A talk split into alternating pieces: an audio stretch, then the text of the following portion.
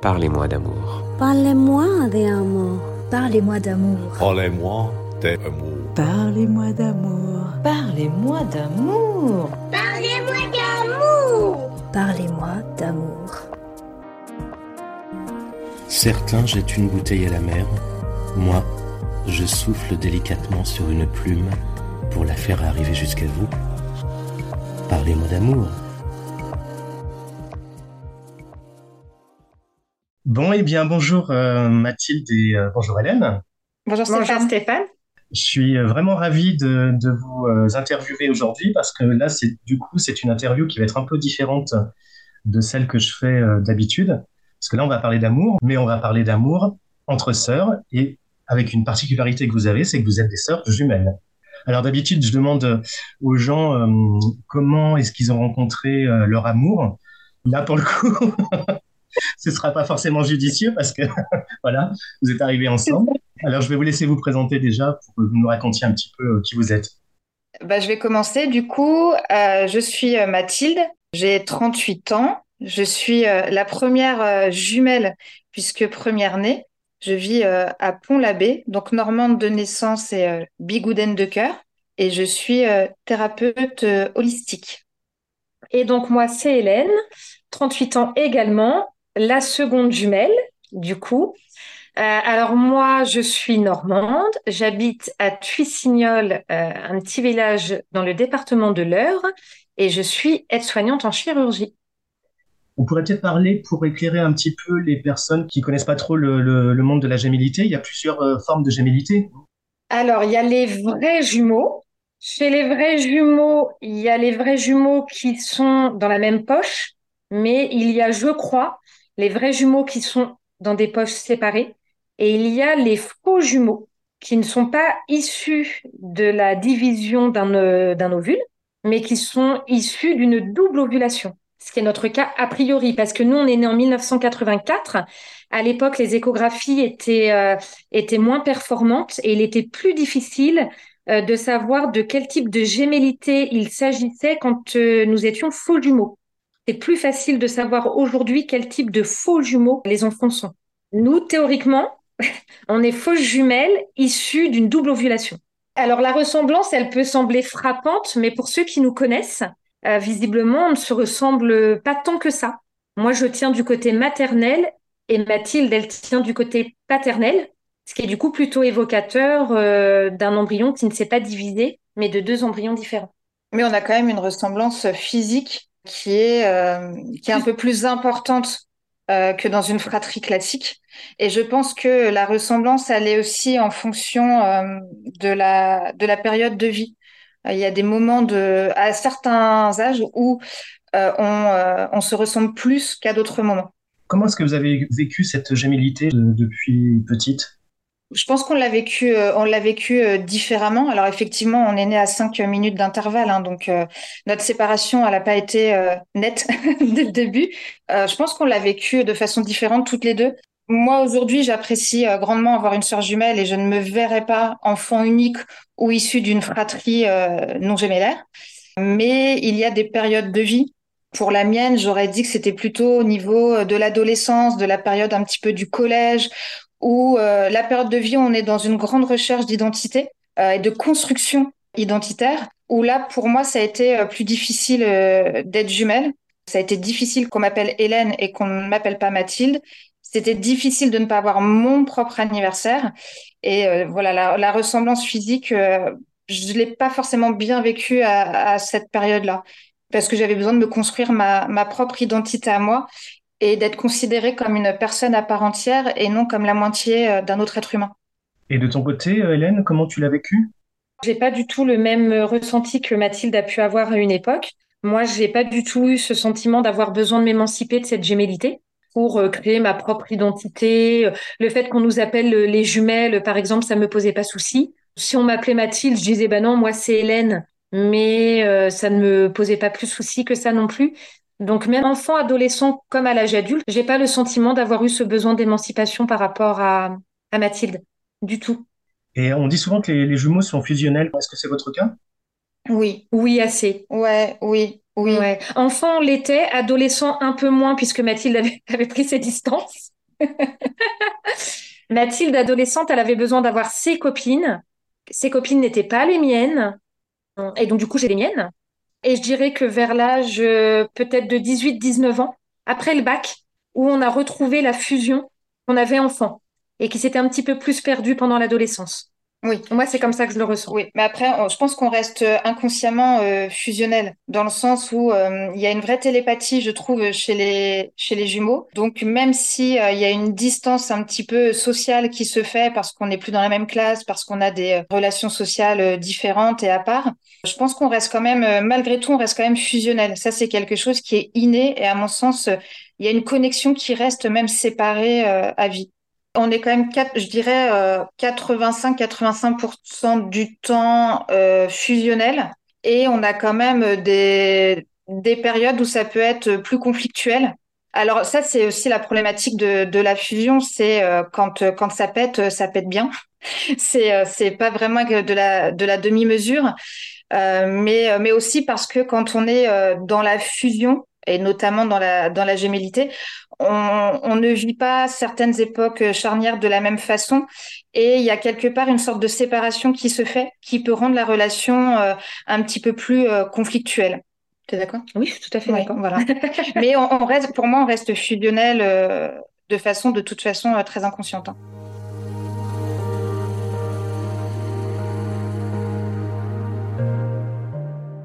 Alors, est-ce que vous avez des anecdotes sur des... Tu parlais tout à l'heure, Mathilde, de de télépathie. Est-ce que vous avez, vous, des anecdotes comme ça? Moi, je dirais c'est plus dans les appels, les messages et tout ça. Ça arrive très souvent que je prenne mon téléphone pour appeler Mathilde pour lui dire quelque chose. Et en fait, je viens de voir que j'ai un appel manqué d'il y a 30 secondes.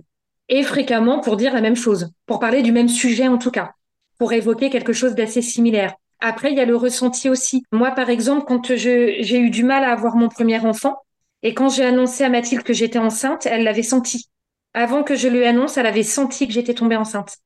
Bah alors même quand tu es malade, parce que je me souviens, quand j'habitais en Ile-de-France, je me souviens d'un jour, j'ai quitté le travail, je, me sentais euh, pas bien du tout. J'étais euh, comme si euh, vraiment j'avais des nausées, des... j'étais mais pas bien.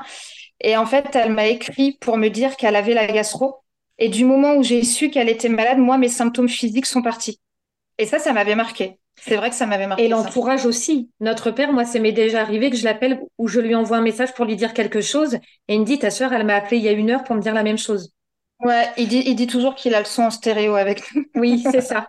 Et, euh, et, ça, c'est depuis toujours. Hein. Ça, c'est depuis toujours. Il y a toujours eu du coup un bis répétita. Hein. Avec une capacité aussi à tenir une conversation sans parler parfois du même sujet. Donc, on a vraiment un dialogue, euh, mais on va pas parler du même sujet, mais on va se comprendre en fait. Donc c'est un dialogue, mais chacune parle de son sujet. Oui, ou l'une finit les phrases de l'autre. Hmm. Ça peut laisser les gens perplexes autour de vous qui vous écoutent, du coup, j'imagine. Ben, je pense que euh, quand on est au téléphone chacune de notre côté, euh, la personne qui est euh, avec nous, elle n'entend pas forcément ce que dit l'autre au bout du fil. Donc, elle ne sait pas qu'on ne parle pas du même sujet. Mais par contre, quand on est ensemble dans un groupe, en réunion de famille ou autre, euh, je pense que oui, ça peut laisser euh, perplexe. D'avoir cette capacité à, se comprendre sans forcément se parler. Et il y a une rapidité euh, chez nous, c'est-à-dire que on a, comme elle le disait, il n'y a pas besoin de terminer la phrase que l'autre sait déjà ce qu'on va dire. Et du coup, le dialogue, il va très très vite, puisqu'on n'a pas besoin de finir les phrases, les mots, on est compris. Instantanément, la personne, enfin Hélène, est plutôt dans ma tête. Voilà. Donc s'il y a une troisième personne, elle, elle est perdue ça peut être déstabilisant pour les autres. Il y a une communication qui est à part, une façon de communiquer qui est différente.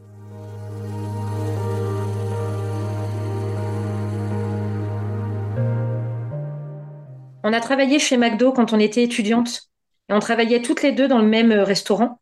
Et souvent, les managers, ils aimaient bien en mettre une au drive au premier guichet et mettre la deuxième au deuxième guichet. Pour perturber les gens. Pour perturber les clients. Parce qu'avec la même tenue et la casquette McDo sur la tête, les gens, ils comprenaient plus parce qu'ils avaient l'impression d'avoir vu la même personne et ils se disaient, mais elle a fait comment pour passer aussi rapidement du premier au deuxième guichet?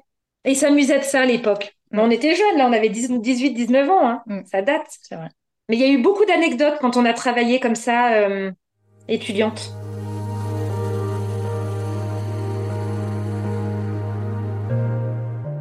Et euh, je rebondis sur ce que tu disais tout à l'heure, Hélène. Euh, toi, tu as un enfant, c'est ça? Deux. Alors là, pour le coup, vous n'avez pas vécu la, la chose en même temps. Non, parce que moi, j'ai pas d'enfant. Ça, c'est notre seule euh, différence. hein. On a les mêmes goûts vestimentaires, on a les mêmes goûts musicaux, Les mêmes euh, passions. les mêmes passions, les mêmes centres d'intérêt. Mais Hélène a eu euh, besoin, euh, un, un grand besoin de fonder une famille, euh, quand moi, j'en ai pas du tout l'envie. Ça, c'est notre grande différence, euh, toutes les deux. Mais en ça, on se complète, du coup. Mais alors, ce sont pas, euh, je dis toujours, ce sont pas mes enfants, mais c'est comme s'ils l'étaient. Euh, je suis pas leur mère, je ne les ai pas portés. Euh, je n'ai jamais eu cette euh, sensation de, d'avoir un enfant neuf mois euh, en moi. En revanche, c'est une certitude que je suis aussi fusionnelle, je pense, avec mes Mm. neveux. Et euh, ils sont, euh, ils sont. euh, je pense que la relation que j'ai avec eux, elle est liée à notre gémellité, au fait que je sois la sœur jumelle de maman. Et au niveau des, des amours, comment ça s'est passé quand vous étiez adolescente? Bah, l'adolescence, euh, c'est surtout euh, quand on a eu les premières euh, vraies relations. Moi, je suis partie euh, à quel Jeune. âge? 18 ans et demi, Ouais. où je suis partie euh, m'installer en couple très jeune, donc en laissant Hélène chez mes parents. Bah, Mais pareil, j'étais tout le temps chez eux. elle était tout le temps chez nous, voilà. Voilà, ce, notre canapé était son lit. Donc là, ouais, moi, je suis partie en première. Après, je suis revenue à ma séparation chez mes parents et c'est Hélène qui est partie. Ça implique une tolérance, du coup, du conjoint. Mais oui, parce qu'en fait, euh, alors moi, je nous ai jamais considérés comme couple. J'aime même pas tellement quand on dit que des jumeaux sont un couple, parce que non, les jumeaux, ce sont pas un couple, ce sont des jumeaux. Euh, le conjoint ne rencontre pas une personne, il rencontre une personne et son jumeau. Et pour ma part, mon mari est fils unique. Donc lui, il ne connaît déjà pas la fratrie, mais en plus de ça, il est rentré dans une fratrie où il y a de la gémellité, en étant lui enfant unique. Donc c'est déstabilisant et c'est perturbant, je le pense au début, pour trouver sa place. De ton côté, Mathilde, c'est pareil, tu, tu ressens les, les Euh, mêmes choses? Euh, oui, euh, moi, Hélène, elle a toujours été euh, acceptée euh, par euh, les personnes avec qui j'ai été. Je sais pas de quelle façon euh, ils ont pu s'adapter. En tout cas, euh, moi, je, même si je l'ai jamais verbalisé, ça a toujours été évident que euh, que si le con- mon conjoint n'accepte pas euh, Hélène, euh, c'est une relation qui ne peut pas durer pour moi. Ah bah pour moi aussi. Après, on fait des efforts aussi Oui. pour euh, s'entendre, mais euh, je, c'est difficile en fait. Euh, on se met, on a la capacité, et heureusement, de se mettre à la place du conjoint de l'autre et de se dire que parfois on prend un peu trop de place. Moi, je me suis déjà dit parfois que peut-être que fallait que je reste un peu plus en retrait pour laisser un peu plus de place à mon beau-frère. Mais dans le même sens, moi, je me suis souvent dit que parfois, j'oubliais mon mari. Parce que que Mathilde soit chez moi ou je sois chez elle, ou alors comme on vit à 600 km d'écart, ça ne change rien au principe qu'on va, se faire des audios tous les jours, on va s'appeler tous les jours, on va s'écrire tous les jours.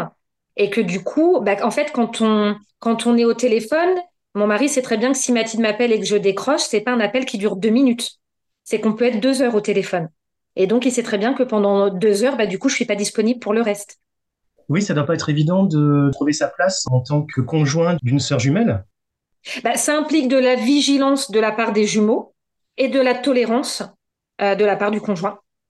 Oui, oui, oui, parce que en fait, euh, il y a beaucoup de la fusion que l'on a, la capacité à se comprendre sans se parler, que l'on a la communication qui est différente en tant que que jumeaux jumelles, c'est euh, immuable en fait, c'est inné. On est, on fonctionnera, on fonctionne comme ça depuis notre naissance, on fonctionnera comme ça jusqu'à la fin, et euh, et c'est euh, ça, c'est de la communication qu'il faut avoir envers les conjoints et les proches, hein, euh, de leur expliquer qu'il n'y a pas de rejet de notre part. C'est un fonctionnement qui est tellement inconscient qu'on peut, je pense, parfois rejeter les autres de notre duo lors d'une conversation ou autre sans s'en rendre compte.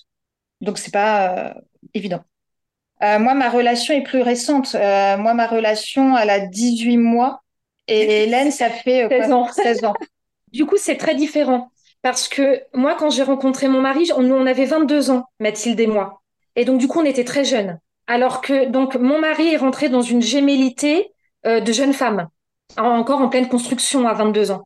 Alors que là, le conjoint de Mathilde, il rentre dans une, déjà, il rentre dans une gémellité, mais il est le deuxième, parce que mon mari est déjà arrivé avant lui. Et en plus de ça, lui, il rentre dans une gémellité euh, de femme de 38 ans. qui ont mûri, qui ont évolué, qui ont changé, qui voient les choses différemment.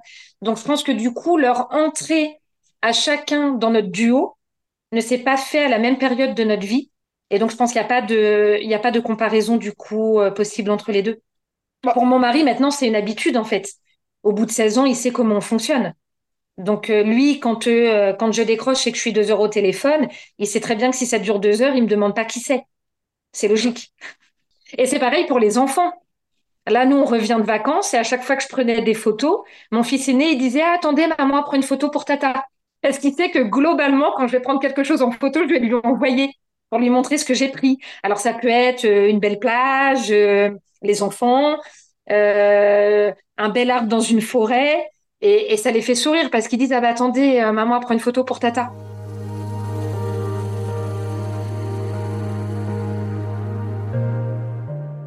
Pour vous, ce serait quoi la définition du mot amour?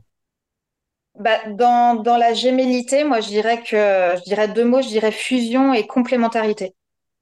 Alors moi, ouais, je distingue bien euh, l'amour qu'on peut porter euh, à son conjoint. Pour moi, il y a plein d'amours différents. On porte pas le même amour à son conjoint, à ses enfants, euh, à son grand-père ou à sa sœur. après, ouais, je dirais comme Mathilde, hein, fusion et complémentarité. Finalement, on a toujours été deux et c'est un amour à deux. Donc, c'est vraiment euh, une complémentarité. Après, je pense que c'est un amour très, très différent. Par exemple, j'aime mon frère, mais ce n'est pas le même amour pour lui que pour Mathilde parce qu'il n'y a pas la même fusion. Et il n'y a pas la même connaissance de l'autre. Je connais, je pense connaître Mathilde en tant que sœur beaucoup mieux que mon frère en tant que frère parce que la relation n'est pas la même. Et parce qu'on n'a pas vécu les, les mêmes, la même proximité euh, à oui. des moments cruciaux. Voilà. Et puis on est deux filles aussi. Je pense peut-être que la gémellité fille-garçon est différente que la gémellité deux garçons, deux filles. Ben moi, je dirais que euh, comment je pourrais clôturer? Moi, ce que j'apprécie dans la gémellité, euh, c'est la complémentarité en fait. J'ai l'impression qu'on va pouvoir vivre euh, deux vies en une. On vit des choses parfois très similaires et on vit des choses parfois à travers l'autre. Et c'est euh, voilà, je pars toujours du principe que je vais vivre deux vies en une. Elle vivra ce que je vis pas et inversement. Et quelque part par procuration, on peut euh, on peut vivre des choses euh, de cette façon-là. Mais c'est, je me verrais plus ne pas avoir de jumelles à l'âge adulte. C'est l'assurance de ne jamais être seule, d'avoir un jumeau, d'être compris, d'être compris et de ne jamais être seule parce que je pense que la dernière personne qu'on peut, hormis ses enfants, hein, mais la dernière personne qu'on peut abandonner, c'est son jumeau, encore mm. plus qu'un frère ou une sœur. Mm. C'est vrai. Et eh ben, très beau mot de la fin pour moi. Je trouve ça très, très fort comme euh, symbolique. Et eh ben, un grand merci à vous et puis euh, vraiment une très très bonne euh, continuation. Merci. Et avec plein de, de super années euh, de partage euh, à deux euh, pendant encore très très longtemps. Ouais. Merci. Merci beaucoup. Merci pour votre écoute. J'espère que vous avez pris autant de plaisir que moi j'en ai eu en réalisant cet épisode. Abonnez-vous à ma chaîne pour ne pas manquer le prochain. Vous pouvez également me retrouver sur Facebook et sur Instagram pour me laisser vos commentaires en tapant La Plume au vent 29. Merci et à très vite